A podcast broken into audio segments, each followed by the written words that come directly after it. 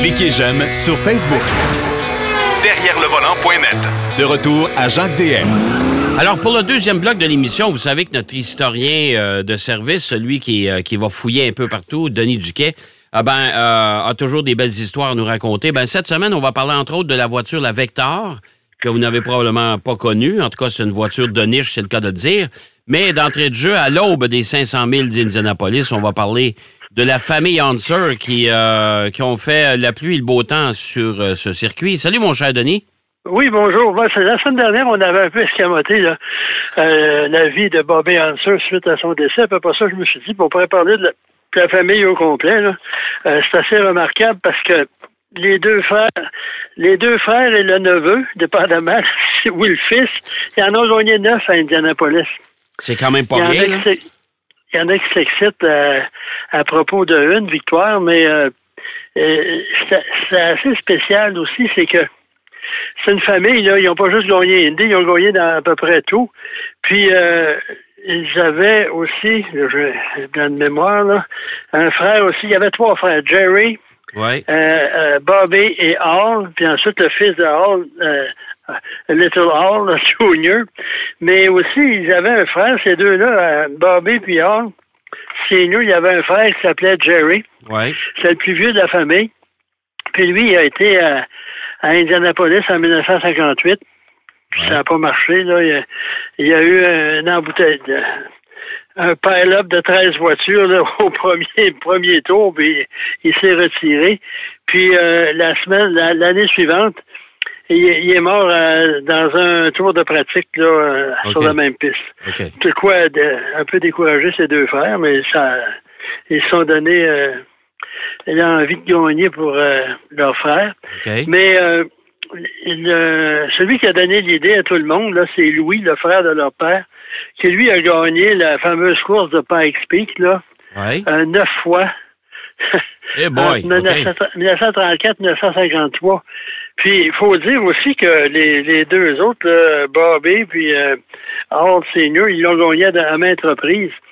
Mais Bobby Hanser, là, le plus vieux du groupe, c'était tout un numéro parce que lui, après avoir, il a gagné Indy euh, trois fois. Puis en plus, la dernière fois, en 81, c'était assez spécial parce qu'on l'avait accusé d'avoir doublé en sortie depuis, ben, une histoire, on l'avait déclassé. Puis finalement, c'était Mario Andretti qui avait gagné. Puis le lendemain, on a dit que c'était Bobby Hanser qui avait gagné. C'était un peu spécial. Puis cette année-là, il a décidé de prendre sa retraite. Et après, il est devenu commentateur pendant 20 ans à NBC, commentateur des courses euh, euh Indy Style. Là. Ouais. Et, et lui, il avait pas la langue dans sa poche. Ça sortait sans filtre. Okay. Ça a été probablement le, commentateur le plus euh, coloré qu'il n'y avait pas. Puis là, j'ai un blanc de mémoire, il était associé à la description des courses euh, avec un pilote de course, euh, surtout de sur route, un pilote de voiture sport. Et les deux, là, ça les comme. Puis en plus, Bobby Hanser, lui, je venais pas aussi l'autre disait une fausseté où il n'était pas d'accord, il contredisait à tout bout de champ. C'était assez particulier. Mais il y a une chose sur Bobby. Est-ce que c'était le Don Cherry du sport automobile aux États-Unis? Pas à peu près, non. Il disait pas de niaiserie quand même. Il savait de quoi il parlait.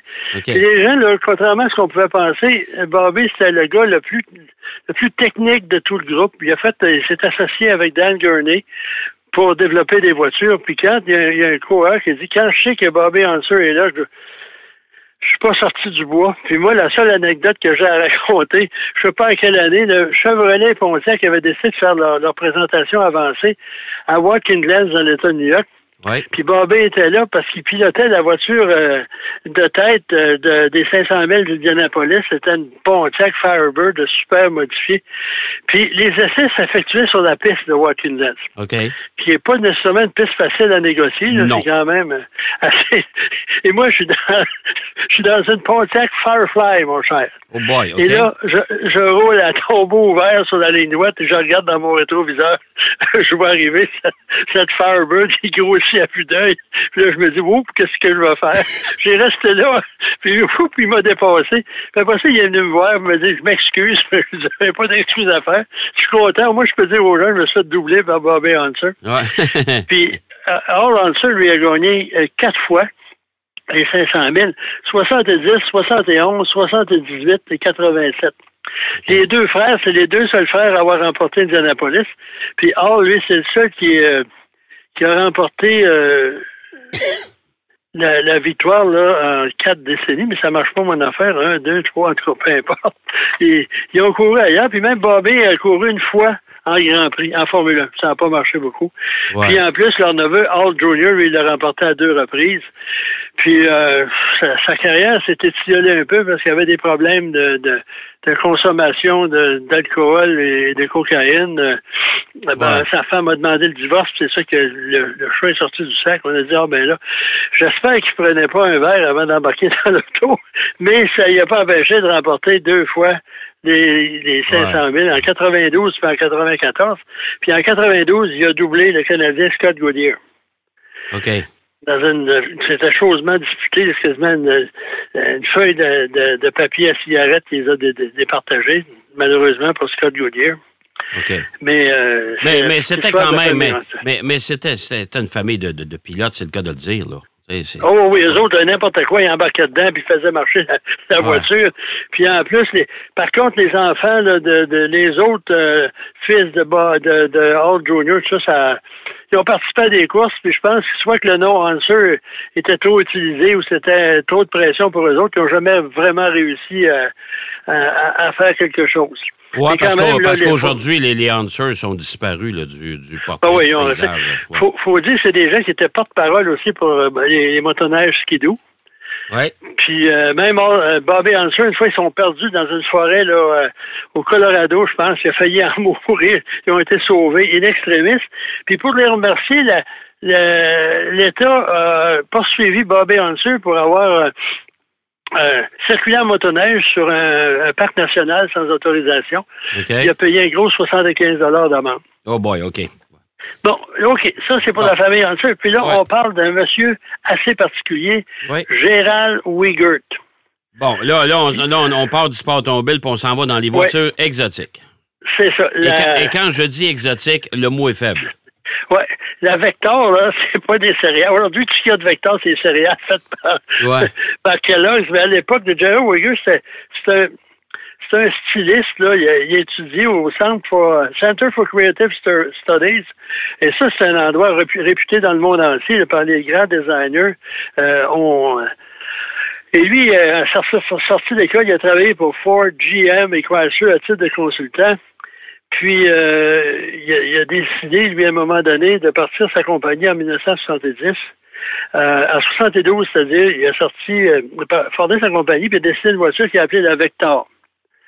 Mais ça a pris plusieurs années avec la voiture se matérialise parce qu'il y avait des grandes idées, mais pas d'argent.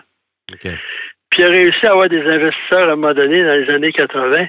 Et là, ils ont, il a fait une voiture qui a fait le tour de, de tous les magazines, la page couverture de tous les magazines. Il a changé de couleur, je sais pas combien de fois, selon les magazines. Puis là, la revue euh, Car and Driver, ils ont fait des essais. Euh, impressionnant sous certains aspects quand la voiture marchait, mais son problème, elle fonctionnait pas. Ah bon? Ils ont sauté une transmission. Il faut dire qu'on avait cette voiture-là était propulsée à l'origine par un moteur de Corvette.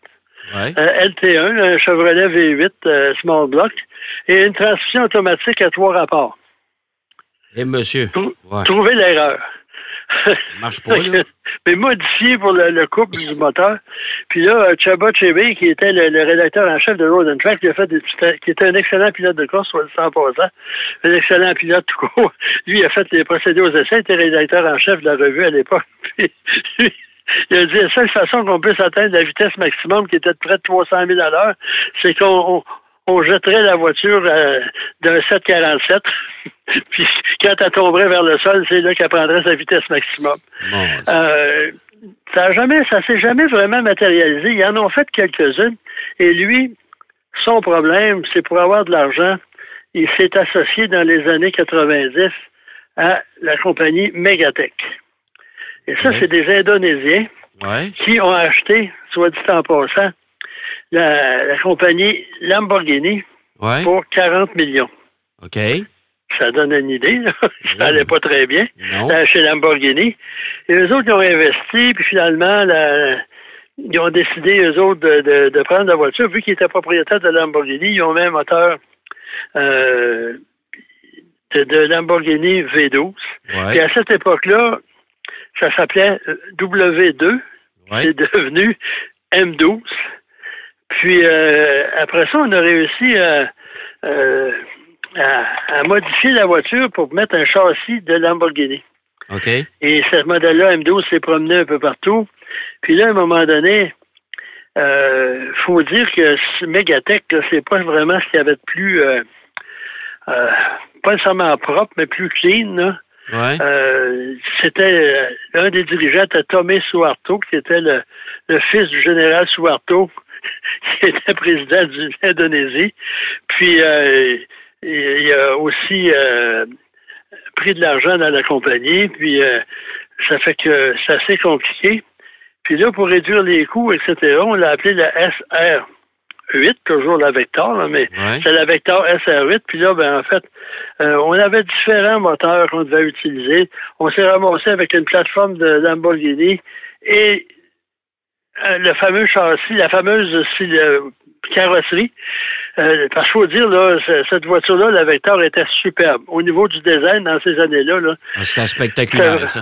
c'était très spectaculaire. Puis en plus, là, Uyghur, lui, il voulait faire mettre là, euh, Ferrari puis Lamborghini loin derrière, faire la première voiture, super voiture américaine. Puis lui, c'était pas un ingénieur. Il s'est fait assister différents ingénieurs au fil des années. Puis lui, là, il fallait que ce soit américain. Euh, les, commutateurs, c'était des commutateurs empruntés aux, aux, aux fournitures militaires. Tout était de qualité. Puis il avait raison à cette époque-là. L'intérieur d'une Ferrari, là, c'est pas fameux, c'est assez euh, mal foutu. Lui, il y avait des sièges Recaro de luxe, tout était le meilleur, mais il avait pas assez d'argent pour répondre à ses ambitions. Et là, euh, la compagnie Megatech, ils ont convaincu les autres associés de le mettre dehors. Ils ont dit, toi, là, t'as pris un avion pour aller voir ci, tu dépenses, tu sais pas trop ce que tu fais, on te met dehors. Et lui, il a occupé les bureaux. Il s'est enfermé dans les bureaux de la compagnie, puis il dit, c'est à moi la compagnie, je sors pas. Ça s'est réglé, les avocats sont intervenus, il a actionné Megatech, il est redevenu propriétaire de sa voiture. Euh, il a essayé de repartir et ça n'a rien donné. Finalement, ça s'est mort, c'est mort de sa belle barre. Là. Euh, Parce qu'il n'y avait pas les ressources financières pour il continuer. n'a jamais eu les ressources financières. Puis apparemment, ce que j'ai lu, là, il est décédé récemment, il est décédé en début d'année. C'est une chronique nécrologique.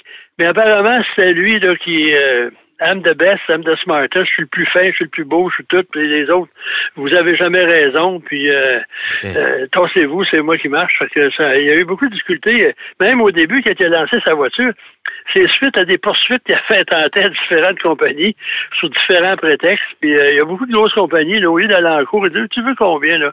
2 millions, on va te donner 2 millions, puis il débarrasse, puis il s'est ramassé de l'argent de même. C'est pas une fondation tellement euh, logique. Mais la voiture était spectaculaire, mais pendant toutes ces années de tergiversation, de poursuites, de mégatech, puis tout ça, la voiture s'est démodée lentement. Puis pendant que Ferrari, Lamborghini, euh, surtout par les années là, euh, 90 et plus, se sont raffinés, se sont modernisés au niveau de l'électronique aussi. Lui, c'était 100% manuel. Euh, il n'y avait pas grand-chose d'électronique dans sa voiture. Ben là, ça s'est...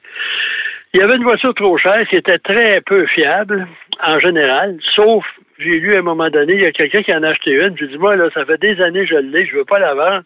Euh, Je conduis ça tous les jours, je la- pousse euh, sur la route, puis j'ai jamais eu un pépin. Ça fait pas la seule voiture, mais probablement qu'ils ont fait une erreur, puis ont mis une autre mécanique dedans. Ouais. Mais, euh, puis Megatech, là, à un moment donné, les autres, ils voulaient même euh, développer un moteur de Formule 1. OK. Il y en a qui fumaient du bon même à cette époque-là. Puis tout ça, ben, ça s'est effondré comme un château de cartes, mais la Vector, ça demeure quand même une voiture qui a son. Ah oui, Euh, oui, tout à fait. D'ailleurs, il y avait un une, autre il y- il y, avait, il y avait une rumeur à un moment de. Ben, en tout cas, c'est- je sais pas si tu te souviens, le la fameuse collection des, des frères Demers là, à, Saint, Ouais. à Thetford Mines. là. Il y en a, il y en a une Vector là-dedans. là. Apparemment que c'est une réplique, c'est pas, c'est pas la, la- c'est pas une voiture originale. Et lui disait à tout le monde d'ailleurs que c'est une voiture qui avait appartenu à Michael Jackson. Euh, oui, mais eux autres, là, les frères de Metz, je veux pas déblatérer sur leur dos, mais ils étaient très forts pour dire ça, c'est la voiture qui appartenait à un tel, puis la voiture Ouais. qui appartenait à un tel. Puis euh, à un moment donné, il y avait une voiture là, qui supposément appartenait à Phil Collins. Il y a un journaliste de la presse qui s'est mis à investiguer. On a découvert que c'est une voiture qui appartenait à une personne de Laval. pas tout à fait, c'est moins exotique que dire qu'elle appartenait à Phil Collins. C'est ça, oui. Puis ensuite, apparemment, ils ont eu des problèmes parce que là, ils disaient que le roi d'Espagne était allé visiter leur collection. Moi, je viens de. à Tetford Mines, je viens de là, puis. Euh, moi, je suis certain que si le roi d'Espagne était venu en 747, s'il vous plaît, pour atterrir au, à petit aéroport d'Adstock pour aller visiter, on en aurait parlé. Probablement. Probablement. J'ai appelé, un de mes amis qui est journaliste, qui était à la retraite, puis il m'a dit, écoute, il dit, Jean Charest a traversé Tatford Mines en limousine, puis on en a parlé pendant le semestre. le roi d'Espagne est arrivé ici. On en aurait entendu peut-être parler. Mais apparemment, ils ont toute une collection. Oui. ils sont dans toutes sortes de problèmes euh, légaux, euh, juridiques, etc. Mais euh, cette, voiture-là, cette Vector, ben, tout ce qu'on peut s'en souvenir maintenant, c'est quand on achète une boîte de céréales. c'est ça, exactement. mais, mais, j'invite les gens quand même, Denis, à aller, aller consulter Vector, comme les céréales. Allez, euh, allez voir ça. Vector, vous allez voir, c'est assez spécial. Puis en plus, il y en a eu beaucoup de ces voitures-là, comme ça. même au Québec, on en a eu une, la Pléthore. Oui, qui, qui, qui, qui, était sur la page couverture du guide de l'auto que Marc Lachapelle a conduit. Oui. Et c'est une voiture magnifique, mais pourtant, on avait. On a eu un million pour développer une voiture. La Bugatti Veyron, ils ont dépensé plus d'un milliard pour développer cette voiture-là. C'est ça avec le, financement de Volkswagen, ça prend les poches. Puis Vector, il a eu au maximum 30 millions de développer une méga voiture. Ça, ça marche pas. Ça, prend beaucoup d'argent. Puis des constructeurs comme Ford, euh, General Motors et, Chrysler. Chrysler, il a acheté euh, Lamborghini à prix d'aubaine. Puis quand ils ont fait l'inventaire, ils ont dit ça, on va vendre ça au sacré. Ouais, ouais, on n'a pas besoin de ça. mon, cher, mon cher Denis, c'est déjà terminé. Ça a passé vite, hein, ben. s'il vous plaît. Mais bien intéressant. Allez voir ça, la Vector. Puis allez voir aussi sur euh, Wikipédia la famille Hunter. oh boy, ça, ça a été. Euh, ça, ça, ça, ça, a sonné une époque, ça aussi. Merci, mon cher Denis. Puis on s'en parle, on s'en parle la semaine prochaine. Très bien. OK. Bye bye. Euh, Denis Duquet qui nous parlait de la famille Hanser, qui nous parlait également de la voiture, la Vector. Moi, je me souviens de ça, cette voiture-là. C'est assez, assez spécial comme euh, un, quasiment un véhicule spatial, mais c'est une voiture qui était très avancée pour le temps. Sur le plan design, pour le reste, un autre paire de manches. On va aller faire une pause. Au retour de la pause, Marc Bouchard est avec nous. Derrière le volant. De retour après la pause. Pour plus de contenu automobile, derrière le volant.net.